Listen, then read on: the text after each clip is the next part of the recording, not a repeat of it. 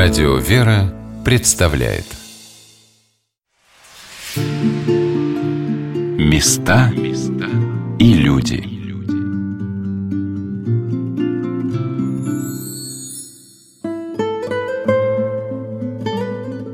Сегодня на «Волнах Радио «Вера» мы рассказываем о Воскресенском мужском монастыре в городе Угличе. Ансамбль монастыря образует единый комплекс, где все храмы расположены в одну линию и соединены между собой галереями. Такая архитектурная композиция символизирует как бы огромный многопалубный корабль, который величаво возвышается на фоне улических построек над берегом реки. Волгу я увидела уже с самой высокой точки монастыря, когда перед божественной литургией поднялась на колокольню вместе со звонарем Даниилом. Как тут красиво. Какое-то озеро, да, стоит? Ну, это Волга. Волга. А, да вы что? Да, Волга, матушка наша. Вот тут плотина, там водохранилище большое. Вот так вот на Волге мы живем. Сколько вы уже звоните в монастыре? Ой, я не помню, раз 2006, наверное, года. 2006 ну да. уже? Какой у вас опыт большой? Давно уже, Я когда учился звонить, тоже купил себе диктофончик, долго выбирал. Я ходил, слушал, как другие звонари звонят, и, вот, и записывал, потом подбирал на слух.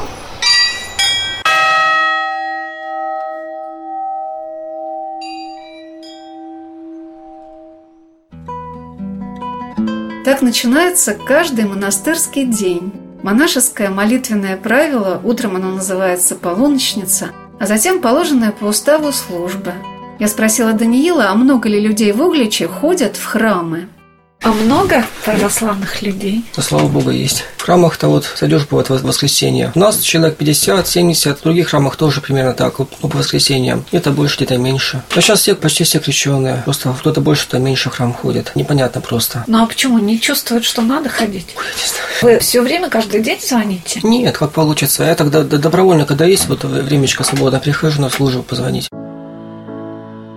Уже после службы мне посчастливилось пообщаться со многими служителями и прихожанами Воскресенского монастыря. Мне запомнили слова служительницы церковной лавки Любови Васильевны о том, что монастыри нужны нам больше, чем самим монахам. На служба каждый день. Слава Богу. Вот уж сколько лет их все время, все время, никаких выходных. Нам нужен монастырь. Они что, они вот, может, а нам нужен монастырь. Я в другой раз организовываю, что, Марин, ты не поедешь в среду с нами полоть в огород? Ведь это же не, не игумен надо. Это, я говорю, нам надо, чтобы монастырь тут стоял. Мне уже подводят там коровы, участок большой. Ведь, ведь какое-то подспорье. Ведь теперь спонсоры-то сбежали. Не очень ведь есть. Поэтому надо очень трудненько выкарабкиваться.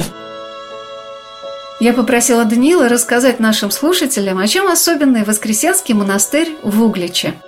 Внешне, да, конечно, он уникальный такой. Такой архитектура очень уникальная, есть что посмотреть. И восемь пределов. Сейчас, к сожалению, конечно, в таком в ремонтном состоянии. То есть нужно там подделать, тут нужно подремонтировать, доделать. И не походишь, как вот в других монастырях бывает, все храмы открыты, пока нет такой возможности. Старинный, красивый, да, намоленный. Чувствуется, что это не современный храм какой-то, а в нем дух такой особый еще остался с того времени.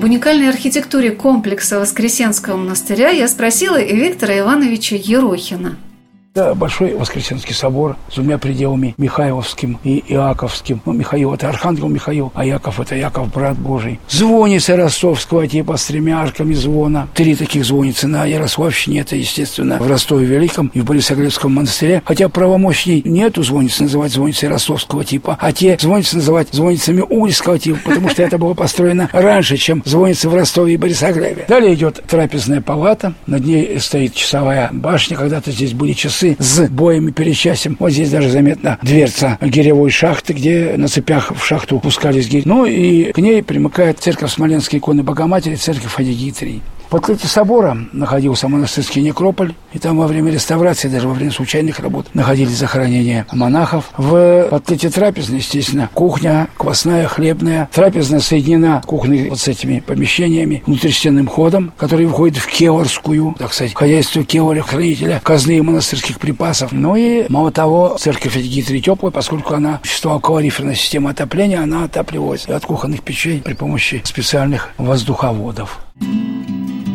Виктор Иванович рассказал о человеке, который внес свой неоценимый вклад в строительство Вознесенского монастырского ансамбля в XVII веке. и воздвиг его таким, каким его увидят современные паломники – в первой половине 17 столетия в нем принимал постриг известный иерарх русской церкви, ростовский митрополит Иона Сысоевич. И вот спустя несколько десятилетий после своего пострижения ростовский владыка именно в память о своем пострижении в этом монастыре решил его перенести на новое, более удобное место и отстроить в камне. Дело в том, что на старом месте монастырь часто затапливался, повреждался ледоходами. И вот в 1674-77 годах здесь вот на этом месте, которое называется Лужниками, воздвиг вот этот вот грандиозный ансамбль. Дело в том, что здесь вот невдалеке была церковь Пороскева Пятницы на Луже. И, по сути дела, ростовский владыка вот в этом ансамбле воплотил ту свою заветную идею, мечту, которая потом, чуть позднее, во второй половине 70-х, 80-х годы 17-го столетия воплотилась в создании ростовской митрополии, ростовского митрополитчего двора. Это идея создания монастыря-комплекса, монастыря-города. И вот мы видим, что здесь в один ансамбль соединены, объединены разнохарактерные по своему виду и назначению здания.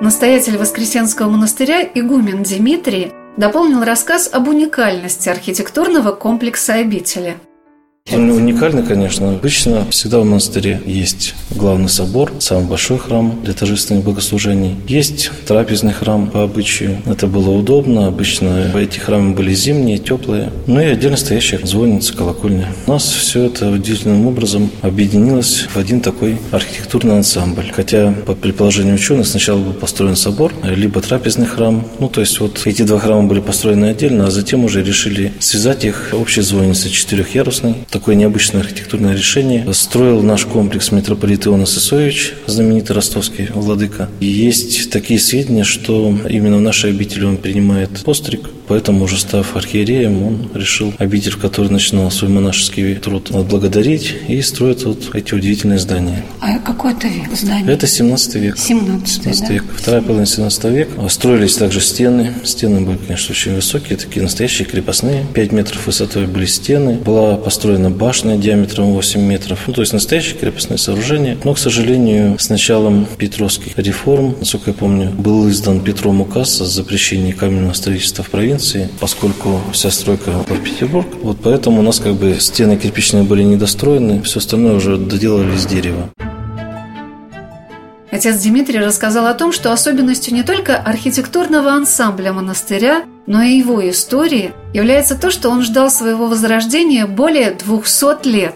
Воскресенский монастырь был закрыт не в годы революции, а еще во времена царицы Екатерины Великой – еще до революции, к сожалению, он начал разрушаться. Очень большие были проблемы. И к окончанию Великой Отечественной здесь уже были трещины до 14 сантиметров в некоторых местах. Правда, государство подключилось. Были проведены очень большие реставрационные работы. Разбирали целые участки стен, восстанавливали их по-новому. Под фундамент было закачано два вагона карбамидной смолы. Это была такая передовая технология в то время. Макет нашего монастыря, монастырского комплекса, он экспонировался во Франции на выставке в Париже. Химическая выставка, как новые технологии, значит, укрепление фундаментов. Но самое это главное, что, вот как у нас чаще всего бывало, что обитель была закрыта после революции, и затем уже спустя 70-80 лет вновь была открыта. Мы открылись спустя 200 лет. То есть здесь монастыря не существовало 200 лет. Уже Упразднен был в 1764 году.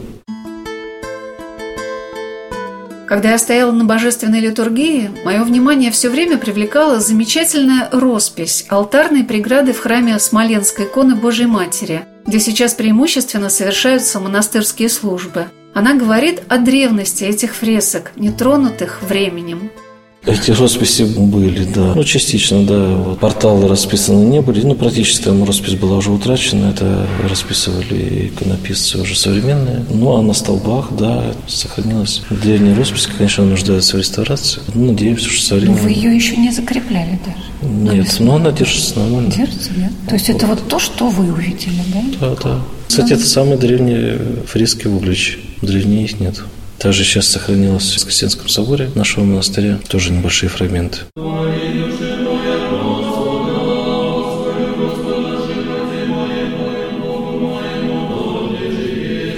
Когда попадаешь в древний монастырь, ансамбль которого создан как Воскресенская обитель в городе Угличе в 17 столетии, хочется все время представить, а как проходила здесь монастырская жизнь во времена, например, постройки храма – А иногда тому, чтобы переместиться мысленно в века минувшие, помогают не только удивительные низкие своды алтаря или древние росписи стен, но и пение, которое гармонично дополняет эту старинную атмосферу.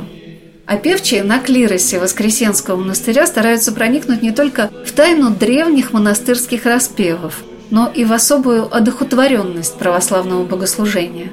Оставайтесь на радио «Вера». Через несколько минут мы продолжим наш рассказ о Воскресенском мужском монастыре в городе Угличе.